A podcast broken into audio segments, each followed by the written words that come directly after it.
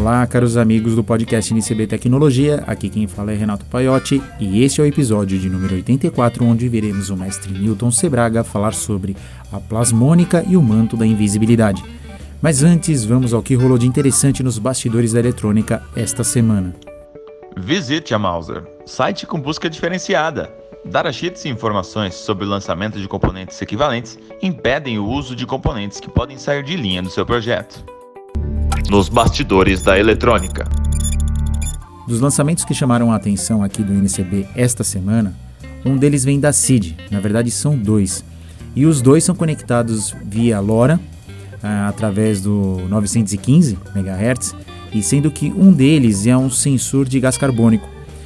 A diferença é que esses sensores, você pode ter um conjunto de sensores de CO2, tem uma base receptora também no módulo LoRa, onde você pode monitorar a qualidade de gás carbônico de uma área.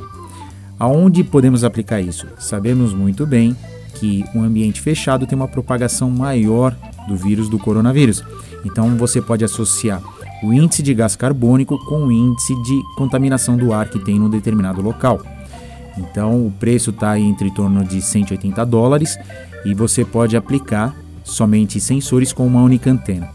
O outro, que é da própria CID, é um sensor que ele trabalha com a mistura do solo e também com temperatura. Ele não verifica somente se o terreno está úmido ou não. Ele faz um teste dos componentes que tem no solo. Então essa parte aí a gente deixa aí para um geólogo ou um pessoal que trabalha com medição de solo para plantações, mas esse circuito também funciona na mesma pegada. Ele você coloca vários sensores, todos eles com módulo LoRa e tem uma antena receptora desses sinais que você pode jogar o sinal no computador ou numa central. É, o código deles é o SenseCap Wireless Soil Mixture, ou seja, mistura de solo, e também tem o SenseCap Wireless CO2 Sensor. Links aqui na descrição ou vai lá no busca datasheet do site, digita o que eu acabei de dizer e automaticamente você cai no, na página do produto. Agora vamos falar de duas empresas não tão conhecidas na eletrônica, mas que vêm com uma pegada um pouco diferente. A primeira é a Lightware, que desenvolveu um, um LiDAR chamado SF11-C. Ele é um laser altímetro, então são duas lentes que você pode colocar debaixo de um drone, por exemplo, e ele emite o laser e captura de volta, medindo o terreno é, através da altura. Então você pode programar o seu drone, eles mesmos já têm até um, um autopiloto para drone, onde você pode monitorar e deixar o drone sempre na mesma altura, enquanto ele voa e você faz um mapeamento de altura de árvores, plantações, prédios, aí tudo depende da sua aplicação. É, essa empresa ela vende outros tipos de LiDAR. O brinquedo não é barato, ele custa 280 dólares, mas é, para um drone que faz monitoramento, o preço dele não é nada barato, vale a pena o investimento. Essa empresa ela fica na África do Sul, então por isso aí mais uma empresa para você conhecer. E trazendo uma nova empresa do outro lado do mundo, uma empresa japonesa chamada Furuno. E o que, que eles desenvolveram? Eles desenvolveram uma placa que você pode detectar sinais de várias estações de satélite. Para vocês terem uma ideia, ele pode captar sinais é, através do GPS, que é usado no americano, nos Estados Unidos, o GLONASS, que é na Rússia, o Galileu, que é europeu, o QZSS do Japão e o SBAS, que é utilizado, cada país tem a sua regra de uso. Lógico que não pega os satélites chineses, a gente sabe da briga que tem entre os dois.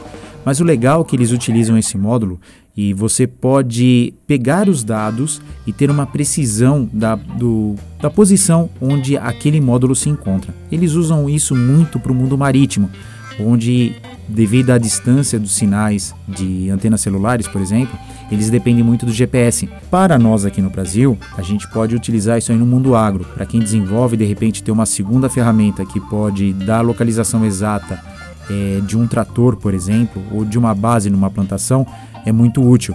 Como vamos dizer que nosso oceano verde é bem grande. Então fica a dica aí, o aparelho é o G de gato F-880X. O datasheet não é muito explicativo, porque eles não têm o costume de colocar um datasheet bem detalhado, mas só pelo esquema elétrico já é possível ver e pelos componentes que eles usam, são componentes de fabricantes certificados, sendo que esse módulo é, pro, é produção da própria Furuno, o módulo de GNSS é deles, eles que fabricam isso. Então, detalhes na descrição deste podcast. Esse, esse módulo ele fica mais ou menos por volta de 800 dólares mais ou menos, mais frete, mas se pensarmos nele como uma ferramenta, vale um, o investimento para quem trabalha com posição e geolocalização.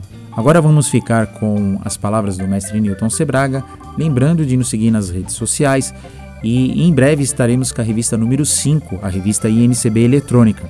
Então assine o nosso newsletter que assim que a revista ficar pronta nós enviamos para você o nosso PDF ou o nosso reader. Mauser Electronics. Compre seu componente com atendimento em português. Ligue 0800 892 2210. Compre com confiança. Palavras do mestre Newton Sebraga. Olá a todos, aqui estou eu, Newton Sebraga. Nosso assunto de hoje é plasmônica e invisibilidade. Nós já tratamos desse assunto em artigos nossos no site, que é a plasmônica. A plasmônica ela trata das ondas eletromagnéticas que se propagam na superfície de determinados materiais, são os materiais plasmônicos. Né? Nós demos um exemplo nos nossos, nos nossos artigos alguns materiais que apresentam cores muito bonitas e efeitos luminosos devido justamente a esse efeito da propagação da luz através, através de ondas em sua superfície. E aí aparece uma característica muito interessante que está sendo explorada agora e que ela parece resultar no futuro em componentes e em aplicações extremamente interessantes. E uma delas é a invisibilidade. Pois bem, se uma onda de luz ela pode se propagar pela superfície de um material e esse material for curvo, a luz pode curvar-se, certo? Nós sabemos que a luz propaga-se em linha reta, mas podemos fazer, através desses materiais, com que ela se curve. E isso leva, nos leva a fenômenos ópticos muito importantes. E isso já foi é, explorado num artigo meu em que eu falo que se criou um manto, um casaco, em que a luz pode fazer isso. Então o resultado é que você vê através da pessoa que veste aquele casaco, certo? É um manto de invisibilidade. E agora uma equipe dos engenheiros da Universidade de Stanford e da Universidade da Pensilvânia, eles é, conseguiram fazer uma que eles chamam de uma abertura, certo? Uma escape plasmônico, que é criar um dispositivo que pode é, fazer com que ele se torne invisível, criar um dispositivo invisível. E eles conseguiram alguns é, resultados teóricos bem interessantes, utilizando é, uma capa de material que pode fazer com que os raios de luz se desviem através dela, sejam conduzidos e saiam do outro lado da mesma direção com que eles vieram. Então nós temos aí um efeito de invisibilidade. E eles conseguiram é, fazer isso com materiais em nanoescala. São nanomateriais que podem fazer justamente com que a luz se propague através dele não em linha reta, mas acompanhando a estrutura do metal. Se ela for curva, eles acompanham, e isso aí permite que se crie um sistema de invisibilidade. O que esses pesquisadores fizeram foi utilizar o ouro para dopar certos materiais baseados em silício, criando nanofios. E esses fios apresentam então essa propriedade plasmônica de poder conduzir não a eletricidade, mas ondas eletromagnéticas, ondas de luz. E assim você pode fazer com que a luz se desvie nesses fios, fazendo, obtendo aquele efeito de invisibilidade que eu falei. Então, se você, por exemplo, se eu vestir uh, um capacete nesse momento, usando esse material, Uh, a imagem que está atrás de mim dos livros, que são nada mais nada menos do que raios de luz que são refletidos por ele, ela contornaria esse capacete e a minha cabeça ficaria invisível. Vocês veriam lá atrás como se eu tivesse sem cabeça. É um efeito extremamente interessante, né? porque vai permitir no futuro que se criem dispositivos invisíveis dispositivos que permitam a invisibilidade. Aplicação prática para isso. Eu já falei isso lá num artigo meu no passado. Por exemplo, se você constrói um teatro e você tem que pôr duas colunas no meio desse teatro, quem está atrás da coluna não vê nada. Mas se você recobrir essas colunas com um material plasmônico, a coluna se torna invisível e não atrapalha a visão das pessoas. Então vocês imaginem uh, os efeitos que isso pode ter na decoração, na arquitetura. É óbvio que tem que tomar muito cuidado, como a gente já tem hoje no caso do vidro, né? Você tem que colocar uma faixinha vermelha lá para sinalizar que tem alguma coisa ali. Senão a pessoa entra e dá uma testada na coluna invisível que tem ali, como ocorre muitas vezes em portas de vidro que a gente vê em lojas, supermercados, que de vez em quando alguém distraído é, tentar atravessar essas portas e se dar mal, né, com uma bela de uma cabeçada. Eu já vi um sujeito bater e cair de costa e ter que ser socorrido porque ele vinha em velocidade e não prestou atenção que ali tinha uma porta.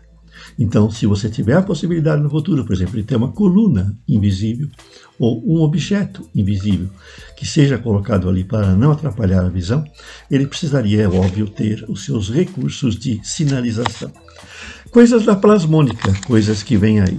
Se vocês quiserem saber mais, tem artigos lá no meu site sobre a plasmônica, sobre a invisibilidade e outras coisas que podem se tornar importantes no futuro com o uso da nanotecnologia e, é lógico, da física quântica.